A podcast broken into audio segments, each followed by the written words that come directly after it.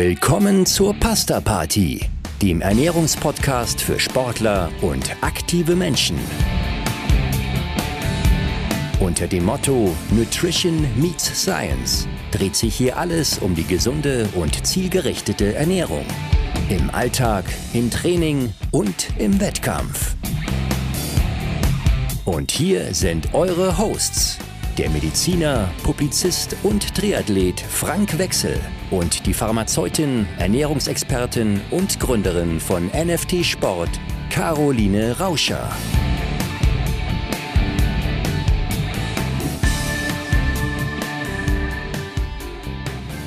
Hallo Caro, schön dich zu sehen.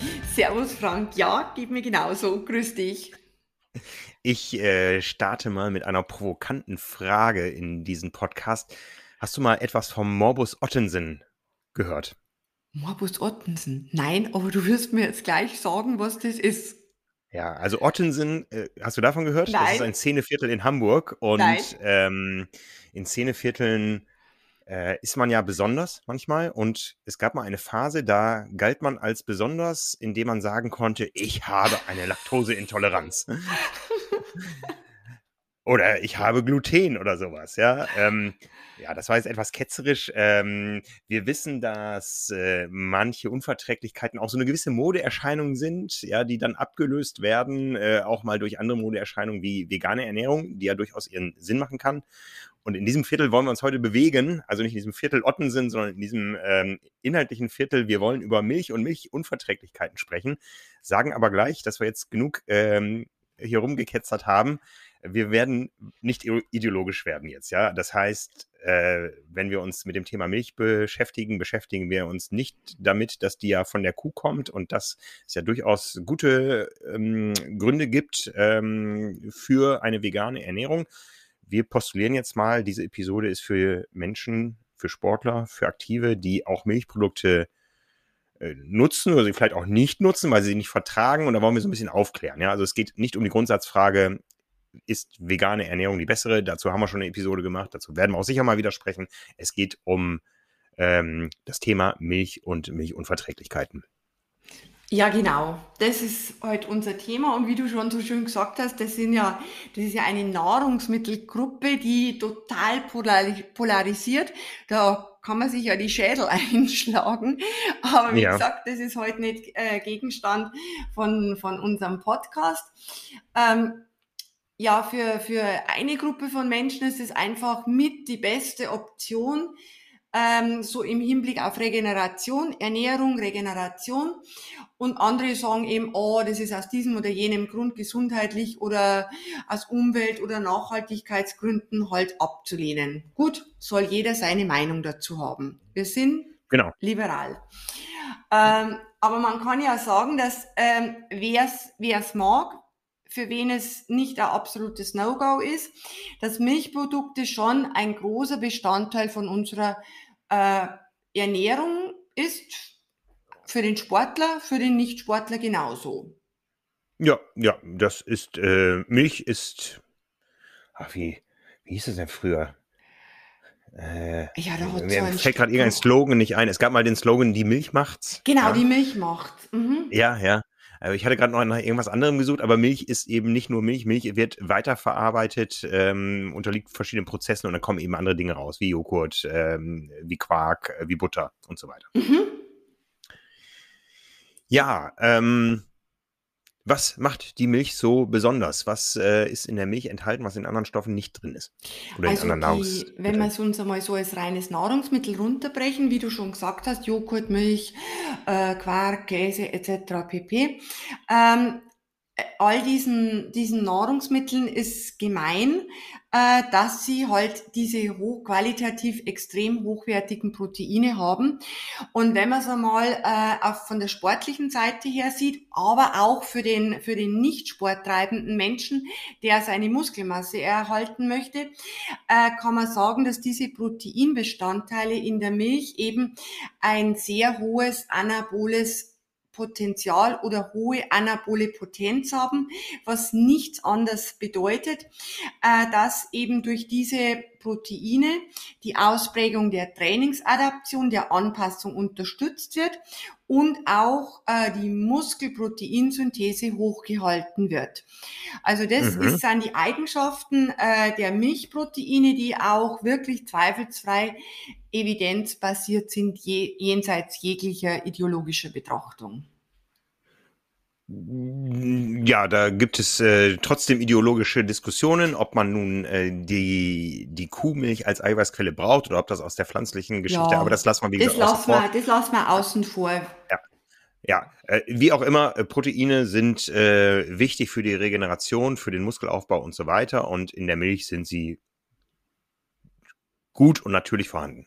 Genau. Und deswegen denke ich, kann man auch sagen, äh, dass die Milchprodukte quasi Regenerationsnahrungsmittel äh, darstellen.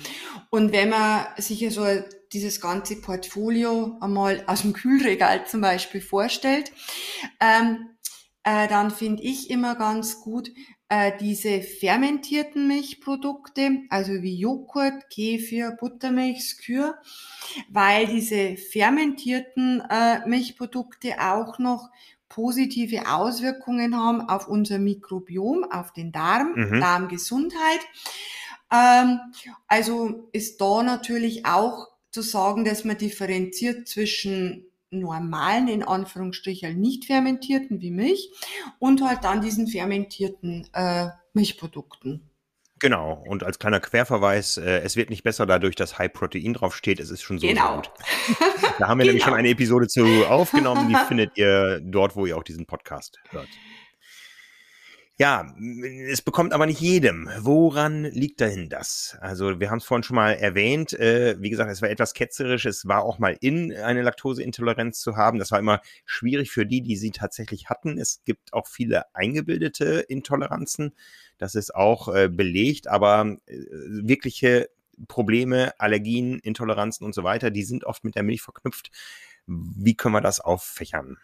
Wir können es äh, schlussendlich ganz einfach auffächern. Und zwar, wir fächern es auf in eine sogenannte Milcheiweißallergie und eine sogenannte Laktoseintoleranz oder anders Wort dafür äh, Laktoseunverträglichkeit. Also absolut zwei Paar verschiedene Stiefel komplett unterschiedliche Wirkungsmechanismen. Ähm, ja, klär uns mal auf, wo liegt die Problematik beim einen und wo beim anderen? Was, was sind die Unterschiede? Also der Unterschied zwischen einer Allergie und der Unverträglichkeit ist eigentlich ganz einfach gesagt. Bei der Allergie gibt es keine sogenannte Dosis-Wirkungsschwelle, also es ist unabhängig davon, mit welcher Dosis man in Berührung kommt. Äh, der Körper reagiert schon, also bei der Allergie, ähm, auf, auf kleinste Spuren möglicherweise mit heftigsten äh, Reaktionen. Äh, verschiedenster Ausprägung.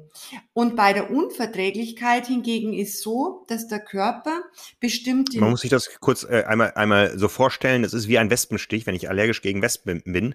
Das ist ja eine minimale genau. Menge Gift, die aber eine maximale Wirkung erzeugt. Ganz genau, ganz genau.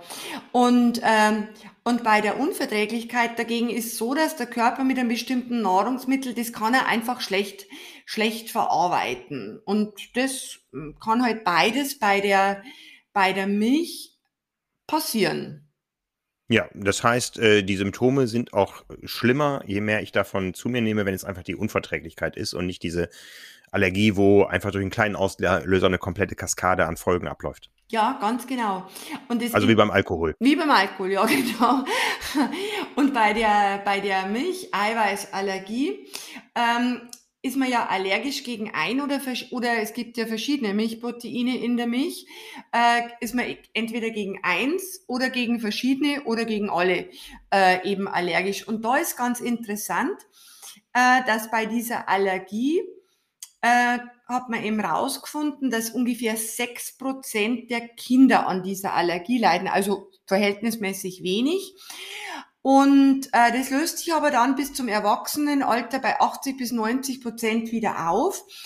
Ähm, also man kann sagen, äh, dass diese, diese Milcheiweißallergie also nicht ein sehr häufiges Phänomen ist. Mhm, Erstens okay. hat schon, haben schon sehr wenige und dann verwächst es sich wieder. Und natürlich gibt's Erwachsene, die daran leiden und das ist auch nicht schön, wenn man daran leidet, weil das kann, oder nicht das kann, sondern das führt zu einer sogenannten gefährlichen Histaminantwort, wie bei dem Wespenstich, äh, mhm, dass da mhm. die ganze Geschichte dann zack, explodiert und äh, ja lebensbedrohliche äh, Ausmaße annimmt, nehmen kann. Ja ja, ja, dann äh, deeskaliert oder eskaliert irgendwann der Kreislauf und mhm. äh, das kann sehr, sehr, sehr gefährlich sein. Das ist wirklich, also, also das ist nicht lustig, wenn man das hat. Ja.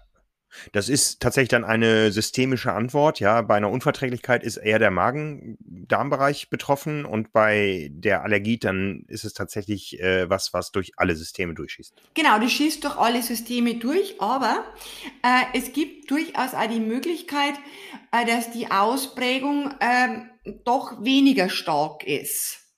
Das also, ist eine individuelle Geschichte dann. Genau. Nicht, dass man jetzt sagt, jeder, der heute halt die Allergie hat, hat entweder den, äh, die, das so stark, dass das im anaphylaktischen Schock ähm, endet.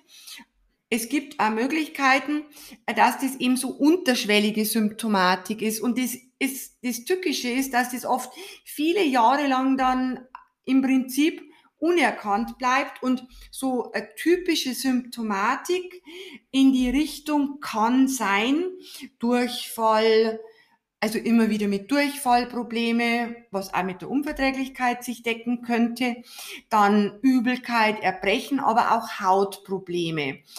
Also wenn sich die Allergie so in dem Bereich abspielt, dann muss man sagen, die sind natürlich sehr unangenehm, die Symptome, aber Gott sei Dank nicht lebensbedrohlich. Mhm, Aber will mhm. man jetzt auch nicht haben. Will man nicht haben. Ja, und die Therapie ist relativ einfach. Weg und damit. Und zwar ist es der Verzicht, genau. Mhm, genau. Ja. Also weg damit, außer der Arzt sagt, ja, gewisse Dosis geht oder wie auch immer. Aber grundsätzlich, wenn man da eine Allergie feststellt, weg damit. Gibt es da auch so Verfahren wie die Hyposensibil Hyposensibilisierung, die wir bei anderen Allergien kennen, die eher so über die, über die Schleimhäute in, im nasalen Bereich ähm, getriggert werden? Äh, wir haben ja Pollen, Pollen, äh, viele kennen das vielleicht, diesen, diesen Pricktest, mhm. äh, wo man auf verschiedene Pollen getestet wird und dann kann man über meistens mehrere Jahre laufenden Prozess mit einer gesteigerten Dosierung äh, der Substanzen das Immunsystem trainieren. Äh, funktioniert das auch bei der, bei der Milch oder generell bei Nahrungsmittelallergien? Also das weiß ich jetzt nicht bei der bei der Milch, äh, ob es da geht. Ich glaube aber, es geht nicht. Wo es neuerdings Ansätze gibt, ähm, ist bei dieser weil du gesagt hast, Lebensmittel, bei dieser Erdnussallergie, weil das ist ja ganz was Gemeines. Ähm, weil diese Spuren von Erdnuss, äh, die ist, ist ja ganz, ganz häufig in den Lebensmitteln drin. Wenn man da so aufs Etikett schaut, da denkt man nicht dran, wo überall ja, Spuren ja. Mhm. von Erdnuss drin sein kann. Und da habe ich ähm, eben vor kurzem gelesen, dass da jetzt an so ein äh, so ein Desensibilisierungsansatz gibt. Ob es das jetzt beim Milcheiweiß gibt, weiß ich nicht, aber meines Wissens gibt's nicht. Aber sicher bin ich mir jetzt nicht. Mhm. Mit den Erdnüssen haben wir eben das gleiche Phänomen. Es reicht eine minimale Dosis, mhm. um eine maximale Wirkung zu erzielen, mhm. äh, weil dann einfach eine Kaskade abläuft, die nicht mehr zu stoppen Gibt's ist. Gibt es doch einmal in die Krimis, äh, dass man, dass man da die ja. Leute um die Ecke bringt, dass man irgendwo so Spuren von, von Erdnuss drin hat und zack, äh, Segen ist das Zeitliche. Aber wir wollen jetzt genau, keine wir, Mordanleitungen geben. Nein, nein, nein, auf keinen Fall. Ne? Wir, gehen, wir gehen lieber von den Allergien weg und beschäftigen uns mit der Laktoseunverträglichkeit, äh, dem bösen Morbus Ottensen. Nein, äh, wenn es der Morbus Ottensen ist, dann ist es äh, meistens kein Problem, aber eine wirkliche Laktoseunverträglichkeit. Ähm, ja, äh, wir haben schon erzählt, es geht da wirklich dann um eine, äh, keine allergische Reaktion, sondern äh, wirklich eine ähm, Verdauungsproblematik. Klär uns mal auf. Ja, das ist einfach äh, erklärt. Also der Körper kann die Laktose, das ist der Milchzucker, ähm, kann er nicht verdauen. Und zwar aufgrund einer Enzymschwäche. Also Enzym ist ein Stoff, der halt dieses, diese Laktose, die aus zwei einzelnen Zuckern besteht, aus der Glucose und aus der Galaktose, ähm, spaltet. Und äh, wenn dieser Zucker dann, äh, dieser Doppelzucker, dieses Disaccharid dann gespalten ist, dann kann es der Körper aufnehmen und es passiert nichts. Wenn jetzt aber dieses Teilchen in Anführungsstrichen, dieses Enzym äh, fehlt, um diesen Zucker zu spalten, dann kommt der unverdaut in tiefere Darmregionen und dann macht er halt diese, äh, diese Probleme. Aber das ist ein ganz unabhängig gesundheitliches Problem und hat mit der Allergie überhaupt nichts zu tun. Selbst wenn gegebenenfalls die Symptomatik, ähm, wie wir vorhin gesagt haben, Durchfall, Übelkeit, Hautprobleme ähnlich gestaltet, also ausgeprägt ist. Ja, äh, in der Laktose steckt der Wortstamm Lakt drin. Das heißt, es geht um einen äh, Inhaltsstoff der Milch. Ist der in allen Milchprodukten gleich viel vorhanden? Mm -mm. Ähm, der, das ist ein guter Einwand. Äh, es ist unterschiedlich, äh, je nachdem, welches Milchprodukt man hat. Also den höchsten Laktoseanteil haben jetzt zum Beispiel, also hat halt Milch und Joghurt. Und ähm, was aber erstaunlich ist, das merke ich immer wieder in der Beratung bei Menschen, äh, die wirklich nachgewiesenermaßen eine Laktoseunverträglichkeit haben, ähm, dass die komischerweise fermentierte Milchprodukte, was ja an sich mit der Laktose nichts zu tun hat, im Joghurt ist ja auch ziemlich viel Laktose drin, einen Ticken leichter vertragen, wie jetzt zum Beispiel die pure, die pure Milch. Kann vielleicht ein Zufall sein. Also wo jetzt wenig Laktose drin ist, ist der Hartkäse. Je härter, je älter, umso besser.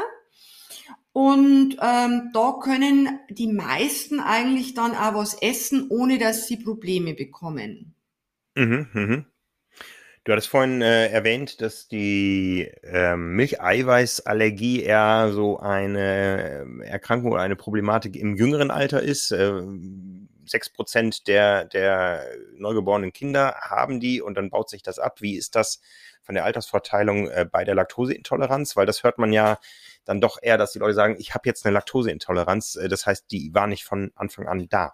Ja, da ist im Grunde genau umgekehrt. Ähm, als also im, im, im jugendlichen, jung, jungen Alter äh, vertragen sehr viele Menschen oder ich glaube die meisten. Äh, und äh, die Aktivität von dem Enzym, von der Laktase, äh, die baut sich möglicherweise nicht bei jedem äh, im Laufe des Lebens ab. Und damit kann das schon sein, dass man mit fortgeschrittenem Alter da möglicherweise Probleme plötzlich bekommt und äh, die Jahre vorher war alles gut und man hat jeden Tag äh, sein Becher 500 Gramm Joghurt verzehren können. Mhm, mhm.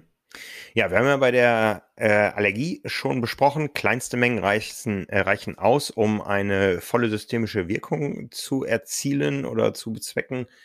Ähm, bei der Laktoseintoleranz haben wir auch schon am Anfang gesagt, das ist eine Geschichte, die ist von der Dosis abhängig. Ähm, wann merke ich denn, dass das eventuell eine Problematik sein könnte? Welche Symptome habe ich? Äh, wir haben ja schon gesagt, es ist ja eher lokal auf die Verdauungsorgane beschränkt. Ja, das sind im Grunde auch total unangenehme Symptome, äh, wie Durchfall, Blähungen, äh, Bauchschmerzen.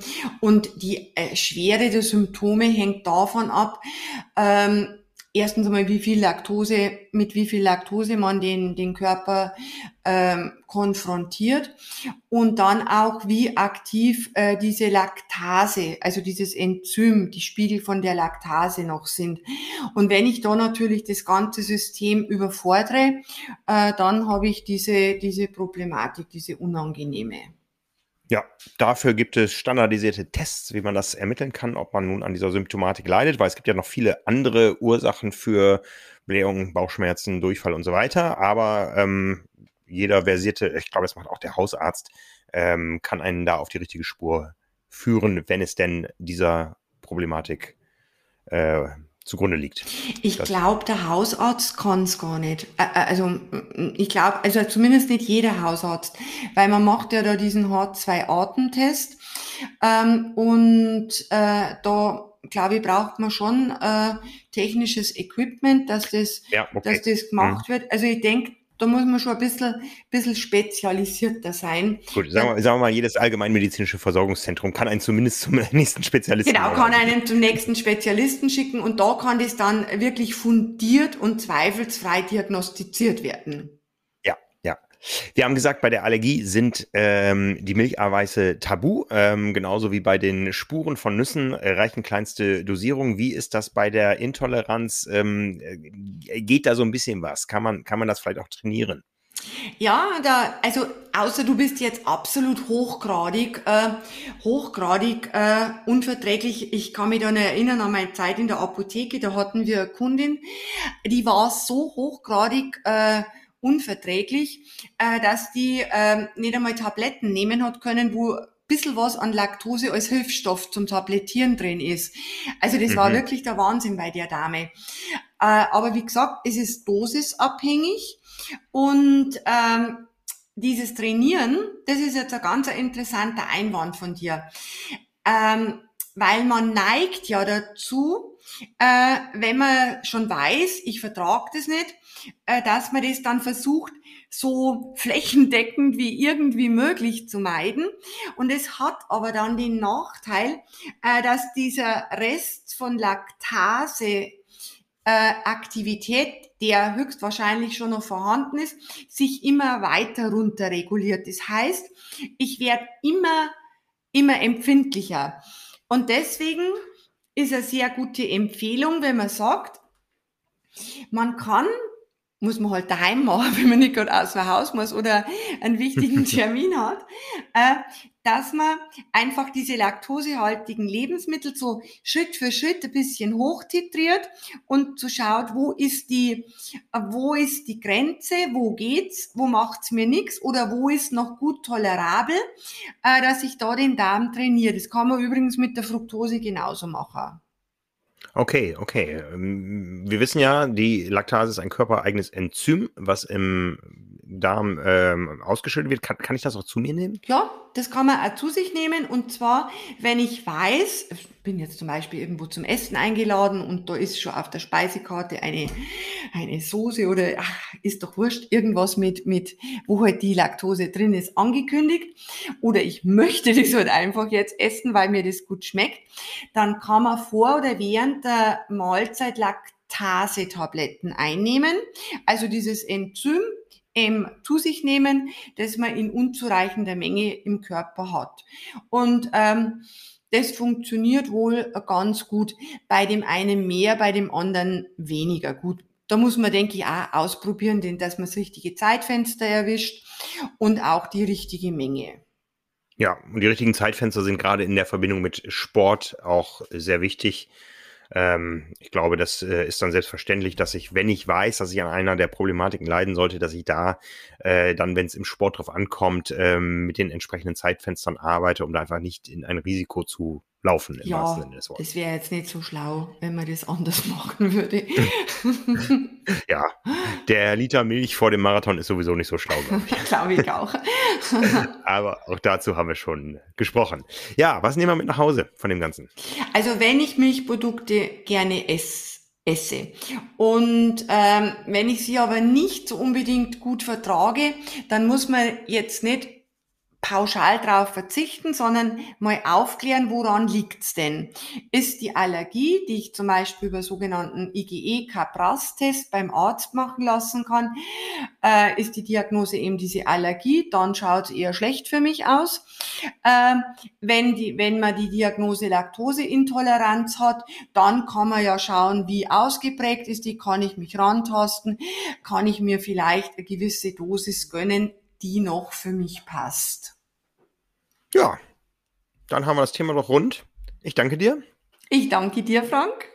Und allen euch da draußen wünschen wir natürlich weiterhin guten Appetit, ob mit oder ohne Milchprodukte und bleibt gesund. Genau. Servus. Servus.